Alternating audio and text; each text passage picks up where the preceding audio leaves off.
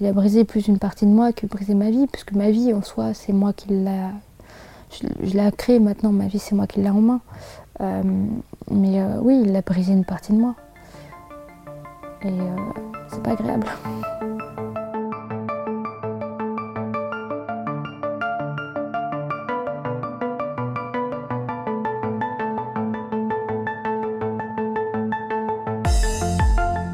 L'inceste est tout autour de nous. C'est une réalité, silencieuse, mais massive. De nombreuses données existent qui permettent de se faire une idée de l'ampleur du phénomène. En fonction de ces différentes sources, les chiffres varient, mais ils sont toujours impressionnants, à peine croyables en fait. L'enquête Virage pour violence et rapports de genre, menée par l'Institut national des études démographiques, l'INED, sur 27 000 personnes, établit que près de 5% des femmes et 1% des hommes ont en France subi des violences sexuelles dans leur famille avant 18 ans. Cette enquête date de 2020. Le Haut Conseil à l'égalité entre les femmes et les hommes, le HCE, rappelle de son côté en 2020 toujours que parmi les 300 000 victimes de viols chaque année, 60% sont des enfants. 60%. La dernière enquête menée par Ipsos pour l'association Face à l'inceste, encore en 2020, fait état de 6,7 millions de personnes concernées dans l'Hexagone, soit un Français sur 10. 2 à 3 enfants par classe. Des chiffres que les spécialistes de l'inceste pensent sous-estimés. Parce que le silence, l'absence d'écoute, parce que l'emprise, parce que la douleur, parce que la peur. Le constat ne date pas d'hier. Écoutez plutôt ce qu'écrit la psychothérapeute nord-américaine Suzanne Forward en 1989 dans son best-seller Parents toxiques. Toutes les études et toutes les statistiques fiables, y compris celles du département américain des affaires sociales, montrent qu'au moins un enfant sur dix est agressé sexuellement par un membre de sa famille apparemment digne de confiance avant l'âge de 18 ans. Ce n'est que récemment, au début des années 80, que nous avons commencé à prendre conscience de la réalité quasi épidémique de l'inceste. Épidémique. Cathy Millard, qui est directrice de l'association SOS Inceste et Violences Sexuelles à Nantes, résume bien la situation. Je pense que c'est le pire qu'on puisse faire à un enfant. Vous avez peut-être déjà écouté le puissant documentaire sonore Ou peut-être une nuit, créé et présenté par Charlotte Pudlowski. Peut-être que vous avez lu La Familia Grande de Camille Kouchner. Peut-être que c'est la toute première fois que vous décidez d'approfondir la question de l'inceste. Le podcast qui va suivre a été créé sous l'impulsion de Citadel, le lieu d'accueil pour les femmes victimes de violences à Nantes. Il a l'ambition de donner la parole à des victimes et des expertes du territoire nantais et porte la conviction que plus nous serons nombreuses et nombreux à nous informer sur l'inceste, à réaliser combien ses conséquences sur les enfants, les adultes, la société tout entière sont désastreuses, plus nous pourrons collectivement en finir avec ces violences. Vous y entendrez celles qui ont subi l'inceste, leur courage, leur force, leur combat quotidien. Vous y entendrez aussi celles qui les accompagnent et qui les réparent. Les propos qui suivent peuvent heurter. En cas de besoin, vous pouvez contacter directement les équipes de Citadel ou vous rendre sur le site www.nantescitadel au. Je suis Clémence Levaux et je vous souhaite la bienvenue dans Écoutez Libéré, le podcast de Citadel pour en finir avec toutes les violences faites aux femmes et aux enfants. J'ai rencontré les survivantes que vous allez entendre à Citadelle, où elles sont accompagnées depuis quelques semaines ou quelques mois. Pour des raisons de protection et de confidentialité, et parce que des instructions judiciaires sont en cours, leurs prénoms ont été modifiés. Jana est arrivée à Citadelle avec un peu de retard à notre rendez-vous. Cette diplômée dans le tourisme travaille actuellement comme aide ménagère pour subvenir à ses besoins. Le jour de l'interview, un problème de clé l'avait mise en retard, mais elle a tenu à venir malgré tout pour raconter son histoire. Comme toutes les victimes que j'ai rencontrées, elle avait envie de parler, et s'y était d'ailleurs employée à maintes reprises, petite puis plus grande. Souvent, jusqu'à il y a peu, on la renvoyait au silence, dans sa famille notamment. Jana, c'est son père qui pendant dix ans l'a incestée. J'avais euh, huit ans, huit ans et demi. Et euh, c'était dans ma chambre la première fois. Et je m'étais plaint d'avoir euh, de, me gratter au niveau de l'entrejambe en fait. Et, lui, il s'est dit, enfin il m'a dit, je me souviens l'entendre dire, t'inquiète pas, j'ai une solution, on va mettre de l'homéoplasmine. Et donc bah, il a trouvé cette solution-là et il m'en a mis alors que c'était pas son rôle ni ce qu'il devait faire. Euh, et, ça a commencé là où il a mis ça, et puis il a continué après le lendemain, et puis après le surlendemain. Puis ça, ça a commencé comme ça. J'étais très naïve quand j'étais petite. Donc à ce moment-là, quand je vois mon père venir me dire je vais guérir ta, ton petit bobo, pour moi c'était un petit bobo, c'était pas autre chose. Et, euh, ça m'avait soulagée sur le moment parce que c'est vrai que bah, ça faisait mal. Et donc pour moi c'était ah trop bien, euh, trop bien, j'ai plus mal quoi. J'ai pas j'ai pas eu cette sensation de euh, c'est bizarre ou quoi que ce soit, parce que mon père, justement, à ce moment-là, il m'a fait comprendre que ce qu'il faisait, c'était pour moi, c'était pour mon bien. Et c'est là que ça a commencé un peu cette espèce de contrôle mental en disant euh, tout ce que je fais, c'est pour toi, c'est par amour, c'est tout ce que je fais, euh, c'est rien n'est bizarre. Donc en grandissant avec ça, on, finit par le croire. L'inceste, ça, ça, touche tout, type de personnes. Amandine Collin est psychologue de formation. Elle raconte que pendant ses premières années d'exercice, elle a été interpellée par la proportion de ses patients et patientes qui avaient été victimes de violences sexuelles, et plus particulièrement d'inceste. Elle a donc décidé de se spécialiser sur le sujet et a été recrutée par Citadel en tant que coordinatrice de parcours pour accompagner les victimes. Alors déjà, hommes et femmes, hein, et, euh, et puis là, dans les femmes qu'on rencontre à, Citadelle et de manière générale, tout type de classe sociale, tout type de milieu, euh, ça touche vraiment euh, tout le monde. Je pense qu'il y a certaines femmes qui arrivent à Citadelle euh, pour parler d'autres choses, par exemple de, violences conjugales qu'elles ont pu, qu'elles peuvent vivre actuellement. Et, et, finalement, en fond, il y a la question de l'inceste, enfin en tout cas un vécu d'inceste, qui pourra être dit peut-être plus tard, euh, mais en tout cas, voilà, qui arrive par une autre porte d'entrée que, que, la question de, de l'inceste. Ce qui vient me mettre peut-être le plus en colère dans les, dans les propos, même si je sais que ça fait partie de, de, la problématique, c'est euh, le, le, le, silence ou le, enfin, l'obligation du, du, silence, je dirais, qui vient du reste de la famille quand, quand le reste de la famille est au courant. Euh, de par exemple euh, retourner euh, la responsabilité. De, euh, parfois, on peut entendre que la, victime, on lui a dit qu'en même temps, elle l'avait un peu cherché. ces choses-là, enfin, ça, on l'entend beaucoup, mais.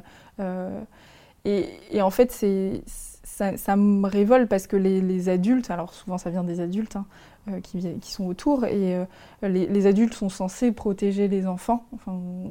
C'est quand même quelque chose, c'est une base pour, pour les aider justement à se construire. Et en fait, à ce moment-là, il n'y a pas cette protection et euh, on ne protège pas l'enfant et on vient lui donner la responsabilité des, des actes de l'auteur. Et, et, ça, je, sais que ça fait partie de, tout le processus, mais je, trouve ça vraiment euh, euh, difficile à, entendre et, et c'est ce qui vient vraiment perturber aussi la construction de l'enfant, ce qui vient brouiller euh, euh, cet interdit de l'inceste euh, et où bah, finalement l'enfant se dit bah, si, on me dit que c'est de ma faute, c'est que c'est pas si grave ou alors c'est moi qui ai un problème en fait et c'est pas l'auteur. Il me l'avait dit, il a dit que si j'en parlais, lui ce qu'il faisait n'était pas légal et que si j'en parlais, bah, j'allais détruire la famille, que j'allais perdre mes, frères, ma mère lui par la même occasion. Quand on est petite, moi j'étais adoptée. Quand on est petite, adoptée et que on a cette envie d'avoir une nouvelle famille, d'avoir euh, de vraies relations avec les gens, on se persuade que si on dit quelque chose, en fait, on détruit la vision de la famille qu'on a. Et du coup, on finit par pas parler. C'est un, trauma quand même spécifique, l'inceste. Donc, Cathy Millard, directrice de l'association SOS Inceste et Violences Sexuelles sur Nantes. C'est un tel chamboulement pour euh, un enfant parce que là, même si nous, on rencontre des adultes, mais il faut jamais oublier qu'au départ, ce sont des enfants. que la moyenne d'âge, elle est de 8 ans à peu près. donc c'est ça qu'il faut pas oublier. Et donc là, on est vraiment sur le fait de comment on protège nos enfants. Hein. on n'est pas sur autre chose. Hein. On est vraiment sur la protection de nos enfants.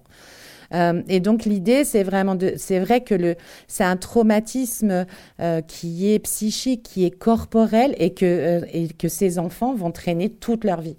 Alors après, heureusement, on peut s'en sortir, mais heureusement. Mais en même temps, c'est un parcours de vie d'une d'une telle souffrance. Euh, voilà, avec des symptômes, avec des conséquences très lourdes tout au long de leur vie, euh, qu'il faut vraiment intervenir le plus tôt possible. C'est ça l'idée, c'est pouvoir intervenir dès que ça se passe, enfin dès l'enfance, ne pas attendre euh, comme nous on a l'association, c'est-à-dire qu'à l'association la moyenne d'âge elle est de 35 ans parce que ce sont des femmes et hommes qui viennent après toute cette période d'amnésie traumatique. Euh, donc, il y, a, il y a 30 ans de souffrance ou 25 ans de souffrance derrière.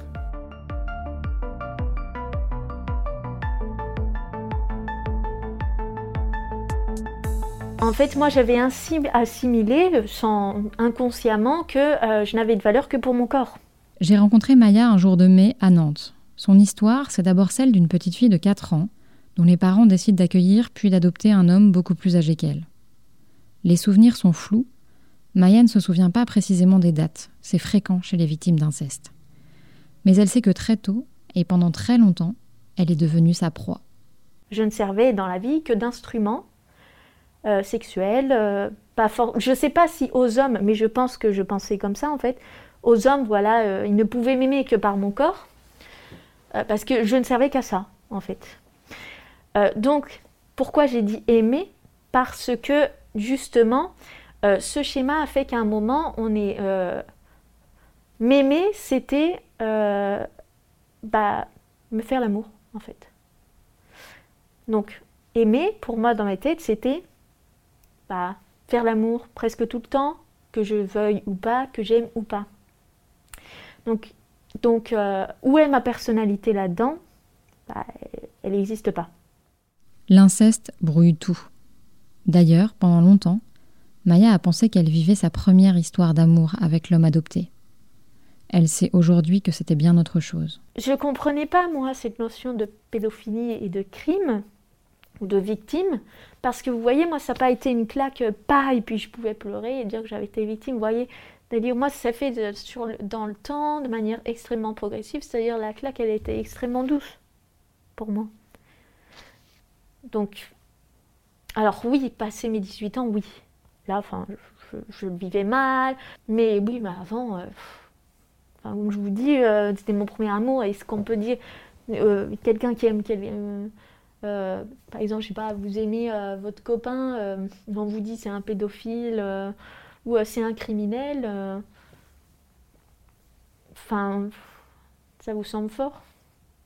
Un enfant de 4-5 ans euh, ou même de 6 ans, il ne sait pas ce que c'est la sexualité. Il en a pas du tout, il n'a aucune notion de ce que c'est. Donc pour lui, ça peut être un jeu au départ qui va trouver pas forcément, évidemment, au fil du temps, euh, ça va devenir quelque chose là qui peut prendre comme vraiment euh, quelque chose de violent, puisque là, on va atteindre son corps de manière plus violente. Donc là, ça va être quelque chose de violent. mais de toute façon, l'enfant est dans un état tel de sidération qu'il ne peut rien faire ça reste un enfant, donc il ne peut rien faire. Et en plus, si c'est le père, euh, on est sous l'autorité. Et ce qui est très compliqué dans l'inceste, euh, même parfois quand elles en parlent beaucoup plus tard, c'est qu'il y a ce, mais évidemment, il y a parfois le fait qu'elles disent que c'est leur père et qu'elles qu'elles aiment leur père, malgré tout. Et c'est ça, tout le traumatisme lié à l'inceste, il est, il est surtout là aussi. C'est dans le fait de subir une violence extrême. Euh, de devenir l'objet sexuel de son père quand on est tout petit, euh, donc on perd toutes ses bases d'identité, de, repères, il n'y en a plus, il n'y a plus rien, hein. et qu'un enfant, euh, s'il n'était pas dans cet état de sidération, il mourrait Parce que ah, sincèrement, il faut vraiment être clair. C'est, euh, il y a certains enfants quand ils vivent ce type de traumatisme, euh, si le cerveau se déconnectait pas, on va le dire comme ça, euh, les enfants mourraient de douleur, enfin douleur psychique et physique de toute façon. Donc c'est dans cet état dans lequel ils se mettent petits. Donc évidemment, ils comprennent pas et, et ils ne peuvent pas comprendre. Je me souviens que quand j'étais plus jeune, quand ça s'est passé, le lendemain, je suis justement allée voir ma grand-mère. Pourquoi il est venu pourquoi il s'est passé ça On m'a dit non, il n'est pas venu, il n'y a rien eu. Enfin, voilà, j'étais comme si j'avais inventé. Et du coup, je suis allée confronter mon grand-père. Je lui ai dit pourquoi tu as fait ça?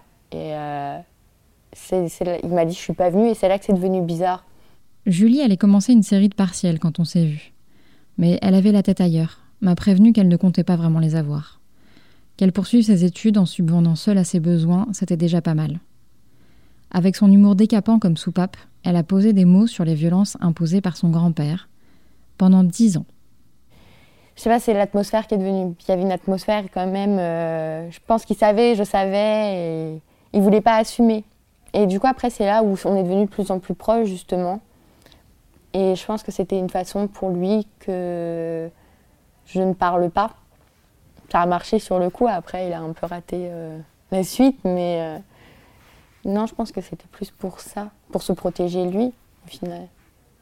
Alors pour moi, mon grand-père, c'était un peu mon héros, on va dire. C'était très bizarre. Mais maintenant, avec du recul, je me rends compte que la relation était totalement fausse, que c'était basé sur des faits imaginaires. Déjà, mon grand-père, bah, déjà, c'était quelqu'un qui était malade. Euh, physiquement, je ne sais plus ce qu'il avait, mais il était dialysé. Et normalement, euh, les dialyses, c'est trois ans minimum, maximum. Après, en général, euh, c'est ciao, on part, euh, on meurt. Et lui, ça fait 13 ans qu'il est dialysé. Et du coup, moi, je trouvais ça formidable parce qu'il se battait contre la maladie. J'étais prête à lui donner un rein. Et j'ai toujours été très proche de lui. J'ai toujours été sa, sa petite fille préférée d'un sens. J'étais son porte-bonheur ou je sais pas. Enfin, c'était très bizarre. Maintenant, avec du recul, je vois que c'est quand même très bizarre. Et du coup, euh, ça m'a vraiment fait, ça m'a vraiment fait du mal. enfin, le fait de couper tout contact avec lui, parce que euh, c'était, bah, c'était quelqu'un que j'aimais énormément, à la même échelle que mon père. C'était les deux hommes de ma vie. Et au final, euh, bah, je me rends compte juste que, bah, en fait, c'était une grande mascarade. Même maintenant, c'est pas l'acte qui m'a, qui m'a, va dire, traumatisée. C'est pas l'acte l'acte, c'est pas, mes mots sont bizarres à dire, mais je m'en fous. C'est plus la trahison de la personne, euh, comme c'est une personne de la famille, qui fait le plus mal. Après, euh, j'étais dans le déni sans l'être, parce que euh, déjà, je pouvais pas trop en parler autour de moi dans ma famille, parce que sinon, je finissais au bûcher à sorcière. Du coup, j'en parlais avec mes amis, mais j'aimais jamais. Après, je restée dans le déni en mode ça va passer je vais finir par oublier et passer à autre chose. Comme si j'avais une, euh, mauvaise note. Mais au final, euh, ça ne marche pas comme ça, apparemment. Euh. Je pense vraiment ce qui est compliqué dans l'inceste et qui, rend cette problématique plus difficile à, prendre en charge, c'est cette question du, tabou, du silence, que ça vient aussi résonner chez les professionnels, je pense, à certains moments aussi. Euh, et que c'est difficile d'accompagner. Quand, on a bah, quand on a ces chiffres aussi de se dire 2 à 3 enfants dans une classe de CM2 sont victimes, euh, euh, c'est se dire que s'ils sont victimes, il y a les auteurs. les auteurs, ils sont quelque part et donc ils sont aussi autour, de nous, ils sont aussi potentiellement dans nos familles, dans nos amis. et je pense que ça, ça vient, ça vient perturber euh, tout le monde en fait.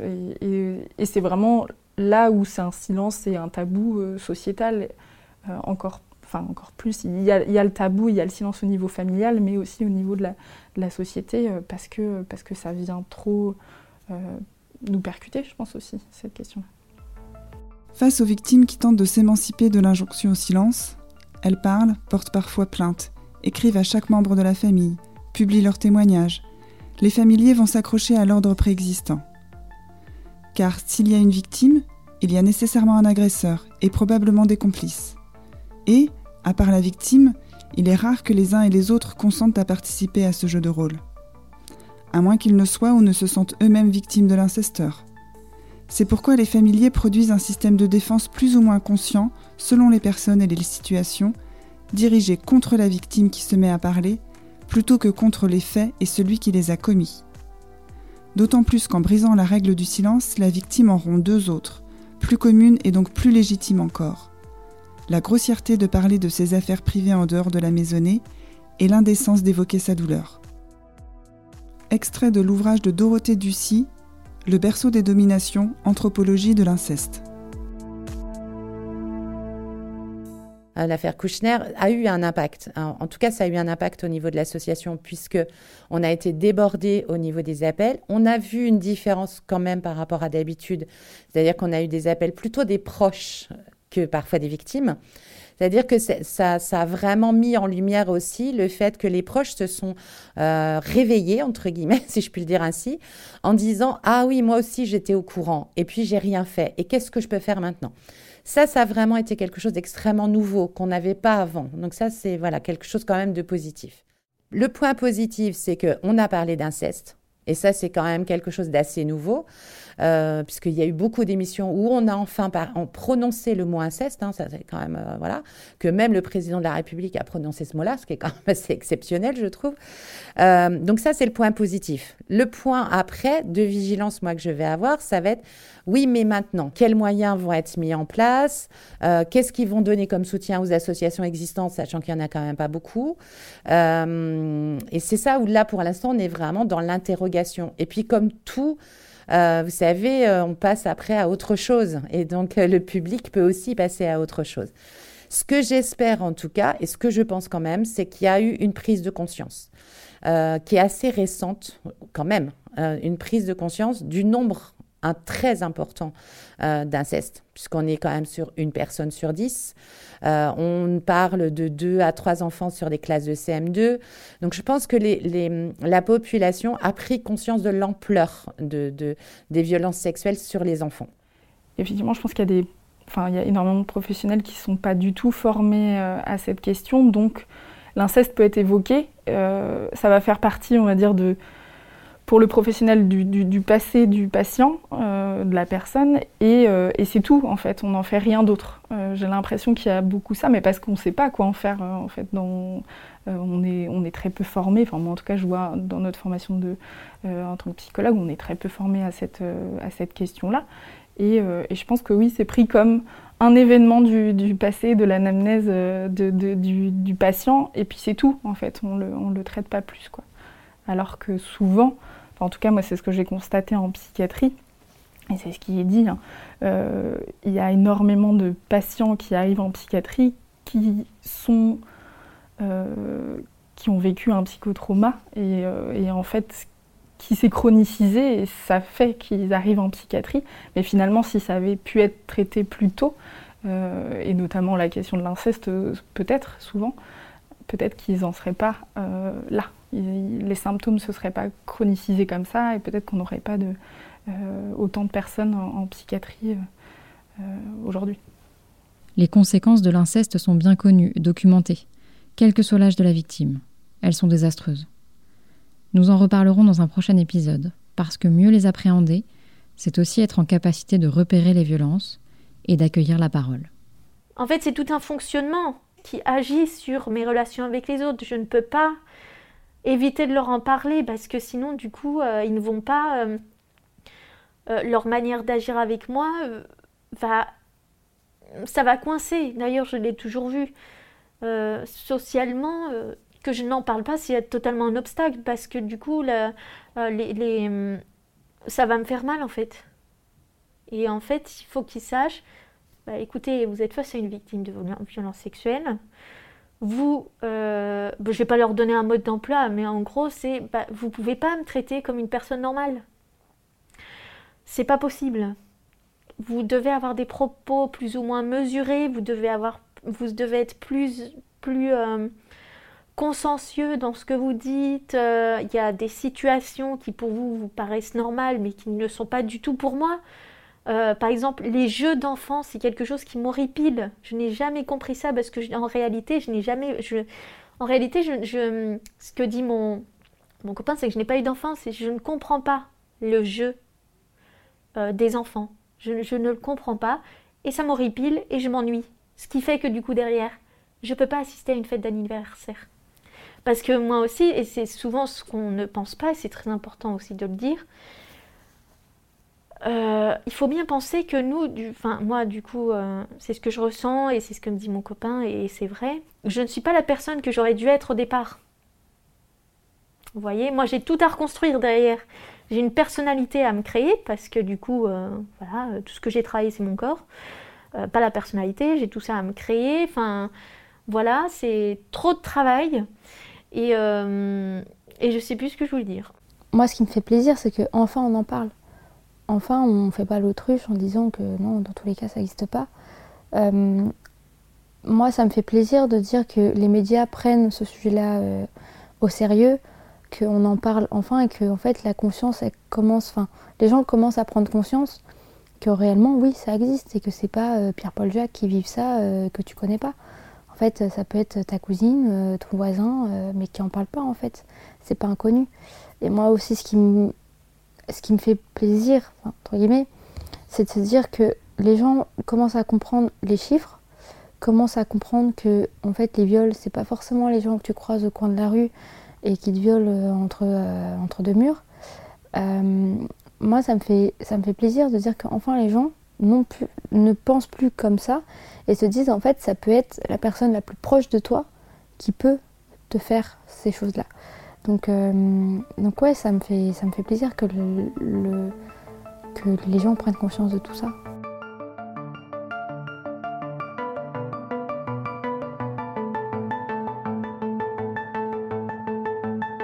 C'était Écouter, libérer, le podcast de Citadelle pour en finir avec les violences faites aux femmes et aux enfants.